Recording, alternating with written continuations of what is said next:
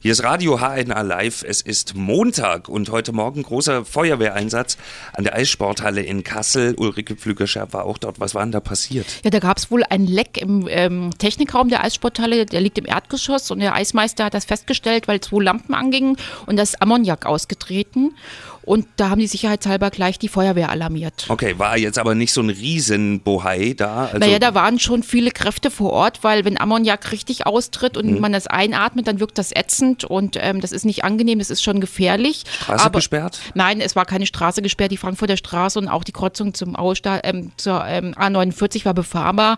Nur die Eissporthalle und der Parkplatz da, dort waren gesperrt oder sind noch gesperrt. Man wartet jetzt auf die Wartungsfirma, die für diese Anlage, mhm. Ammoniakanlage verantwortlich ist und dass die das Leck findet. Bislang war es noch nicht gefunden worden und dass es dann wieder dicht gemacht wird. Okay, äh, bestand Gefahr zu irgendeiner Zeit? Also heute Morgen nicht. Ähm, die, ähm, die Halle ist natürlich evakuiert worden, aber es war ohnehin niemand da. Aber das Ferieneislaufen fällt natürlich jetzt erstmal aus. Okay. Man muss dazu sagen, das Ammoniak wird dafür äh, benötigt, um die Eishalle zu kühlen, um das Eis zu kühlen. Das genau. kann man genau. sich wie eine Art Fußbodenheizung nur umgedreht vorstellen. Ja, und weil ja am Wochenende Fußball in der Halle war und heute wieder Eis gelaufen werden soll, deswegen braucht braucht man jetzt auch die Kühlung. Ich bin mal gespannt, wie lange es dauert, bevor da wieder Eis ist.